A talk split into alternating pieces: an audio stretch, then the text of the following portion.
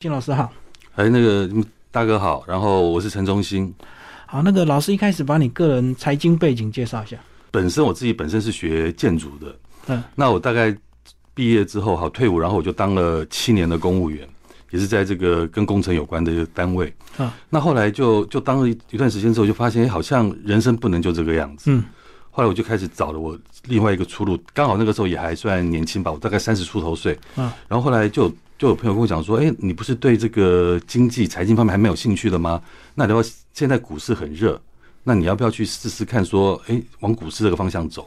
我说，可是我连一张股票都没有买过，我怎么进这个行业？嗯哦，然后他就推荐我看了一些财经节目。是，他说，如果你有兴趣的话，哎，就可以去去从事这个从事这个方面的工作。哎，我就我就真的是每天在家啊，就他介绍的节目，就每天固定坐在那边去看。是，看的过程当中，我就发现，哎，其实好像有蛮多的东西是我所不知道的，而且我也觉得，哎，好像对他蛮有兴趣，就开始去考证照。那考到证照之后呢，我就毅然就从公公公家机关就离职，就进到了这个证券业。嗯，那在这个证券业哈，一待就是二十年。哦，那我是从最基础的这个业务员，一般讲的营业员啊开始做起，然后呢就到呃这个柜台的主管，那到最后呢是分公司的经理人。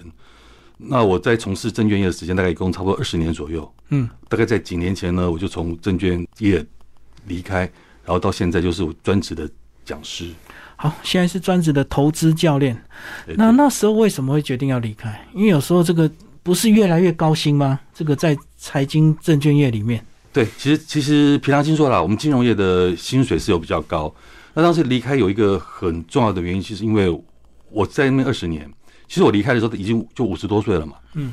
那我想要圆我人生最后的一个梦，也就是说，我在年幼的时候，就在大概国中、高中这段时间，我的梦想是一直希望能够在将来能够当老师。那我在那个，就是我在进入证券业的一开始，我就设定了我的目标，就是当到分公司的经理人。嗯，但其实那时候目标也就达到了，达到之后就就开始就想说，哎，那你人生上面是不是还要做什么样的转换？是要持续下去呢，还是说你要去再走另外一条路？嗯，后来我思考了。大概有超过一年的时间，我就决定说：“哎，我再去试试看人生的后面这个阶段，也等于说我可能是我在事业的过程当中最后一一里路，希望能够再圆我儿时的那个梦想。”所以那时候有先财富自由吗？我认为是有了，就是对我自己来讲，我觉得是是有财富自由了。所以还可以做一点梦想的事情，就对。其实我我结婚结得晚，我小孩小，嗯，所以说没有在有一定把握的程度之下，我也不太敢贸然做这样的一个决定。然后后来变所谓的投资教练，也是至少每天不用这个积极的看盘吧，就生活步调稍微慢一点。对，就是说，其实金融业是一个很紧张的一个行业。对，那我们离开之后呢，其实我们是离开这个行业别，但是对于金融投资这方面的，敏感度还在。对，我们是一直有持续在做的。嗯，也就造就了这本书了。那因为我觉得，就是说，我在二十年的这个证券的过程当中，我累积了蛮多经验。那我接触到的一些人。事物是以散户为主，当然我们有一些法人客户。那我会觉得说，哎，散户其实很多时候都是赔钱的。那我希望把一些过去人家赔钱的经验，还有就是我在这段时间，其实我也算是斜杠了。就是我在我在这个证券业的这段时间，我本身就已经有开始在教一些股票方面的一些知识，所以我就用这个学生的一些经验，我客户的一些经验，希望能够给一些投资人一些建议。希望就是以后呢，不要再当韭菜被人家宰。所以散户大部分都赔钱，是因为资讯不对称吗？资讯不对称是一个原因。我我举个例子啊，其实现在现在大家都很喜欢去买台积电，嗯，大家觉得台积电很适合存股。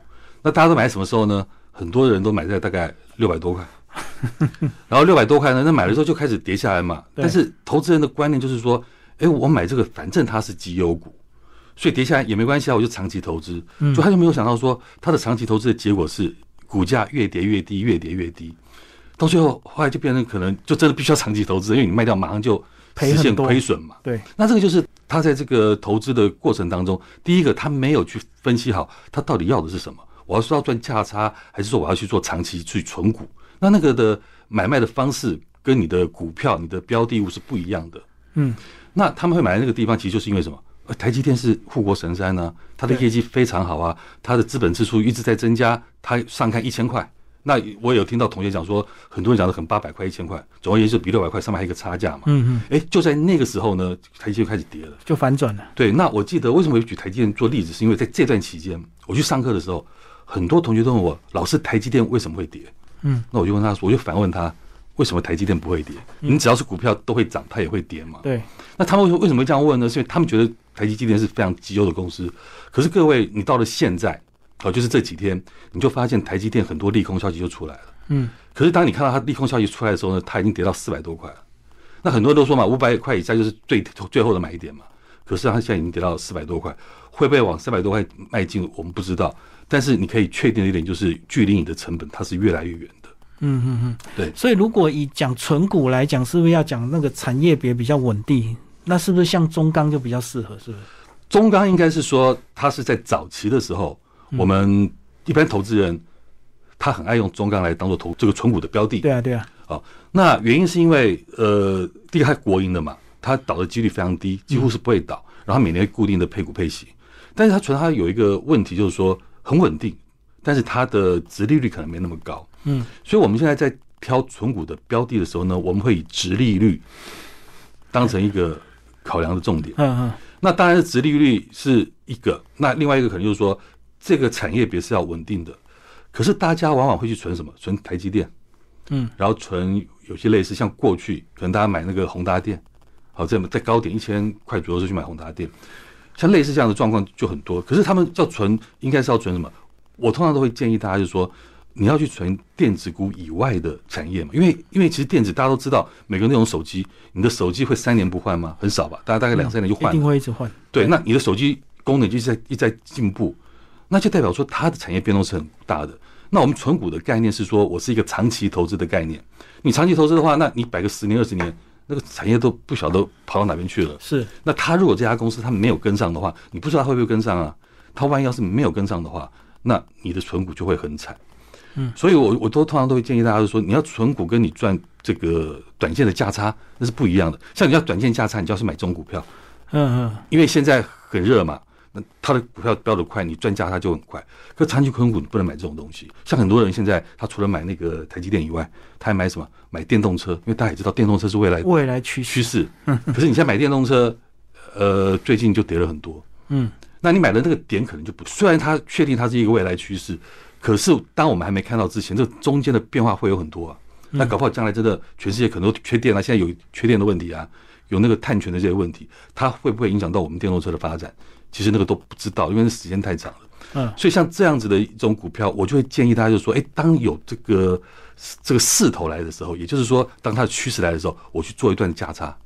那但是长期的话呢，可能就至少目前它不是一个好的时机。嗯，对，即使它趋势对了，这家公司也不一定押对宝啊，对不对？电动产业的公司也可能会倒嘛。对，所以我们会建议就是说，你这家公司最好它成立的时间要够久。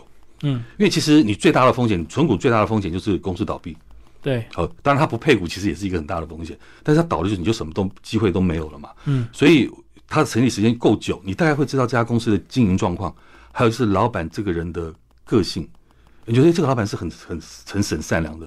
诶，他可能这段时间公司暂时有一些问题，但是他有经营能力，然后他又很诚信，那你就可以相信他，那就可以摆的比较久。所以是不是很多人就说干脆存金融股最好？可是金融股也跌很惨哎。会说存金融股很好的原因，是因为金融股其实就就讲波动了。嗯，我们其实存股大概有一个很重要的特点，就是说它波动不要太大。对，因为你波动大的话，其实你你的价差会影响到你的实质获利嘛。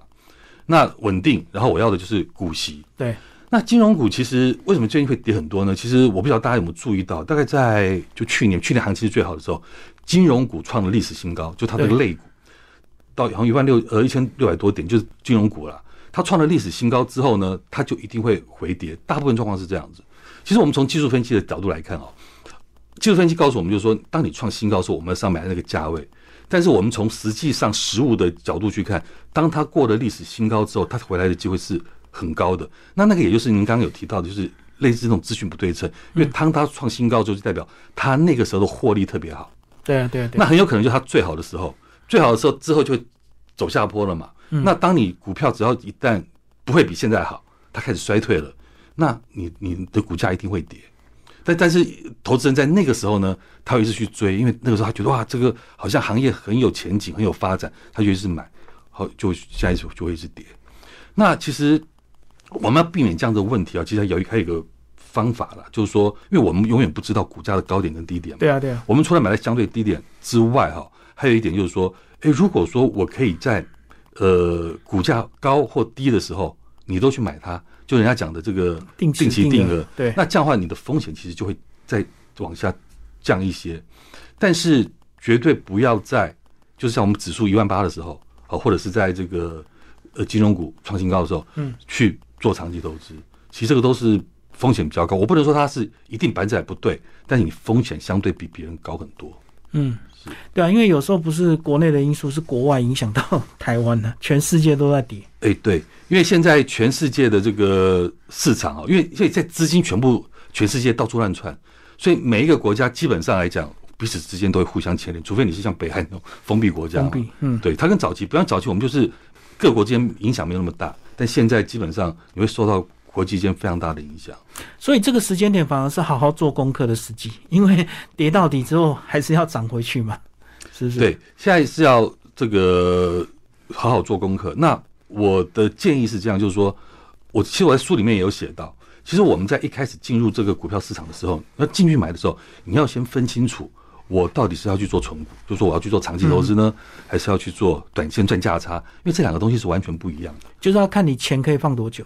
对，那如果说你现在是要长期存股的话，那你大概其实我觉得存股其实是最比较简单的，原因是因为现在外面资讯很多，对你也不用特别去研究，我可能就是挑一些比较稳定的，我最差我就挑 ETF，嗯，你大概就不会差到哪里去，你就不用特别去研究，我买了反正就摆着就不管它嘛，那等到下一波的这个行情来，我这个过程当中我每年都会配，嗯，这个是很 OK 的。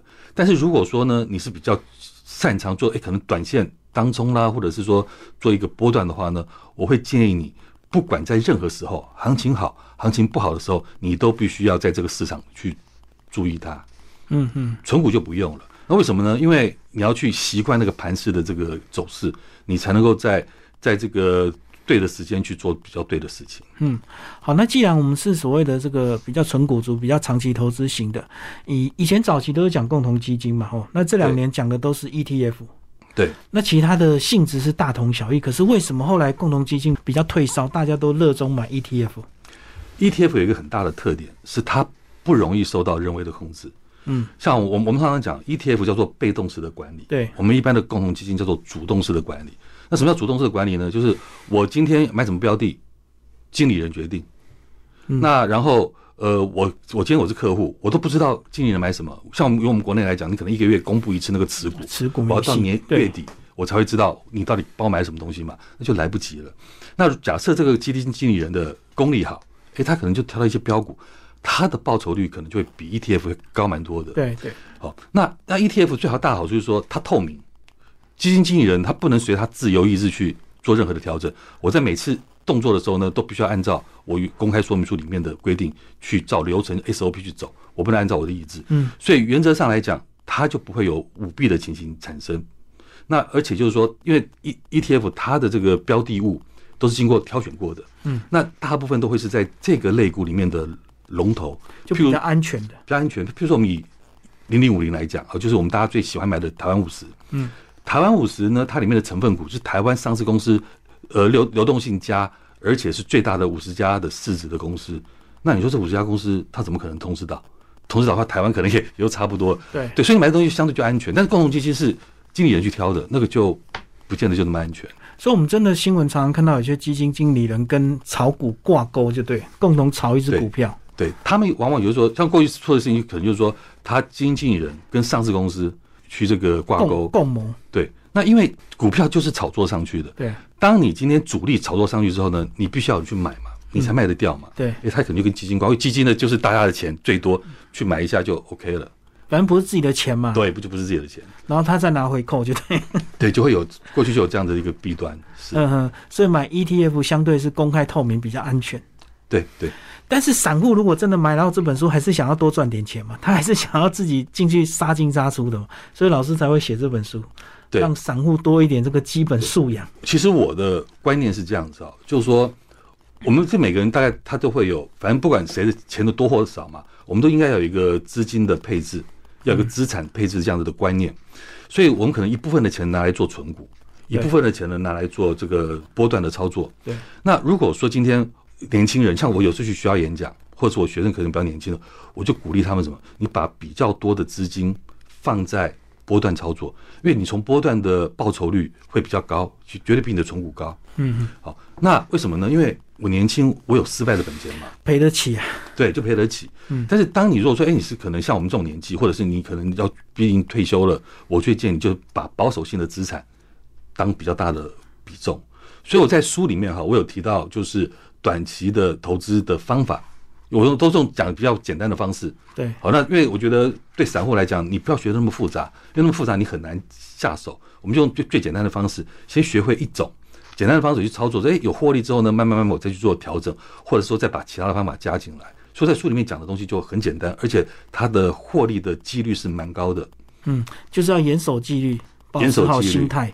对，在该进的时候进，在该出的时候你就要出。对，那不管未来怎么走，那是另外的一件事情。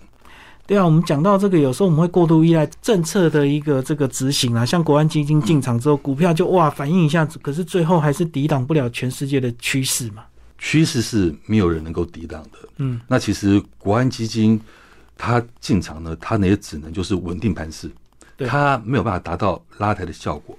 但是国安基金有一点哦，就是说其实他们操盘人，我觉得是有一些有一些经验的，也就是说。当他进场的时候，就是关键的低点，所以他只要进去买哈，很容易就点火，他一点就容易上去，因为他刚好就是买在一个关键的一个低点的位置。是，所以其实国安基金进场，从过去它历史的这个记录来看，它几乎很少赔钱，就到最后它反正就是它那边护就在相对低点，反正之后拉上去之后盘势稳定了，它就出场，所以它都大部分都是有获利的。嗯嗯，对。那但是你说要要要这个抵挡全世界的趋势。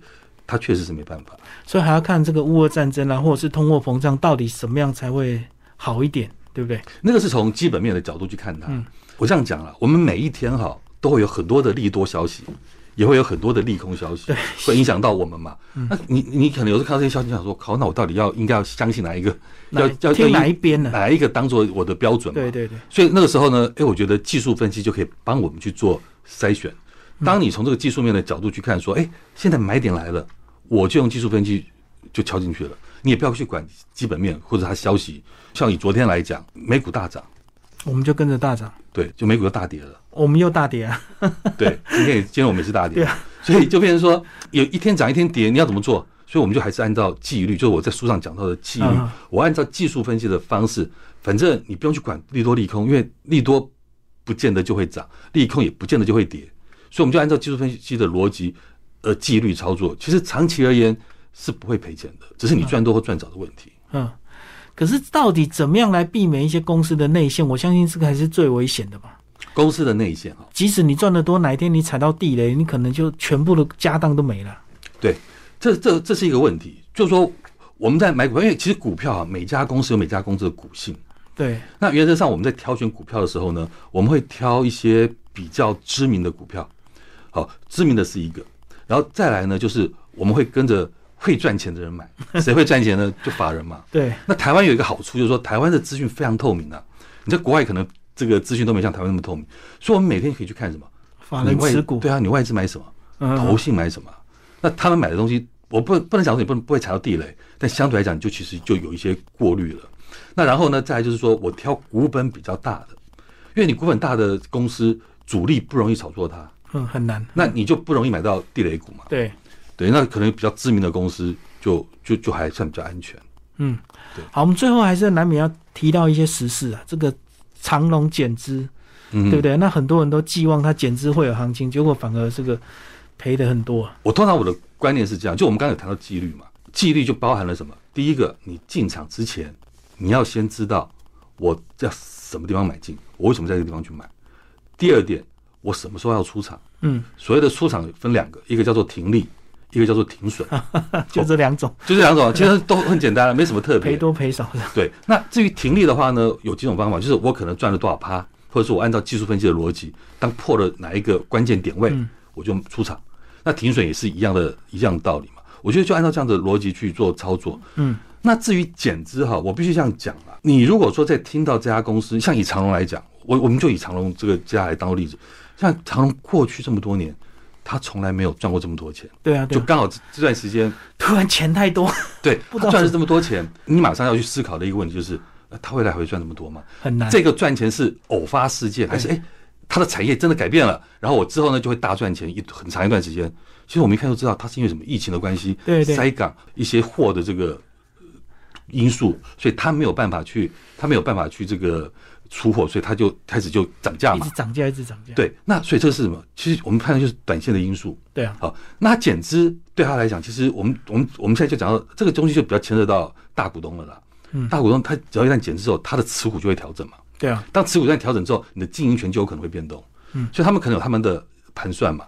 大家不要忘记哦，其实减资哈，我们每个人可以拿到钱，可拿到钱的是最多是谁？是大股东啊。对对，所以他们他们股数最多嘛。那减资通常还代表一件事情，就是说我为什么要减资？我把我把钱全部都还给股东，那是不是代表我公司未来已经没有发展的前前可能会停滞？对，它就会停滞。那你想想看，一家公司如果说它没有办法还有这个突破性的成长，那你觉得这家公司还值得去长期投资吗？那你可能就在它要准备减资的时候，你就要挑个点去卖了。我的学生好多人买长荣，嗯，这个问题其实他们都问过我，我就其实分析给他们听，就是就是我刚刚讲的，他未来有没有？这种前景看起来好像没有的机会是比较大嘛。嗯，再就是说，它减资之后，就代表说它不会再有一些投资了，新的扩充了。对，它什么新的？对，那你觉得这样子还要再投资吗？其实我觉得减资大部分来讲都不是太好了。所以大家还是要各自去参考个人的因素了，就对。因为相信也是有很多人支持，然后进去参与减资的。不管你参与资这个减资也好，你没有参与减资也好，你都必须要有一个原因，我为什么要去参加？对，那我为什么不参加？好，那假设你参加了，我在什么样的状况之下，当这个原因消失了，我就出场。嗯，我觉得这都是大家，这个就是我讲的纪律。我在进场之前，我都把这些东西都先设定好，时间到了我就出了。那你也不要想说啊，我赔那么多钱，嗯，你不卖会赔更多。是，这个就是纪律，因为你不会只操作这一次，你会有很多次。那如果说你之后呢都乱做，就是都不按照纪律的话，你就后面就会赔得一塌糊涂。散户很多时候都是因为这样赔钱。反正股票怎么涨就是怎么跌。如果你这次学到经验，或许你以后还可以翻身，就对，不要赔光就好。对对对，留得 青山在，不怕没柴烧。这个就是我们要设停损的原因。好，最后老师，那个如果听众或粉丝喜欢你的话，要怎么 follow 你？你有开一些相关频道或一些节目吗？我自己本身有脸书啊，其实你搜寻我的名字就可以搜寻到我的脸书。那我也很欢迎，就是说。呃，各位这个听众朋友，没有任何的问题啊，就跟股票投资有关的，你就可以，因为反正脸书里面就那个 message，嗯，你就直接可以，也可以私赖，我都都都没问题的。那我基本上会问我问题的，我多半我都会回。好，谢谢我们的投资教练陈忠先为我们介绍这本新书，好，时报出版，谢谢。好，谢谢谢主持人。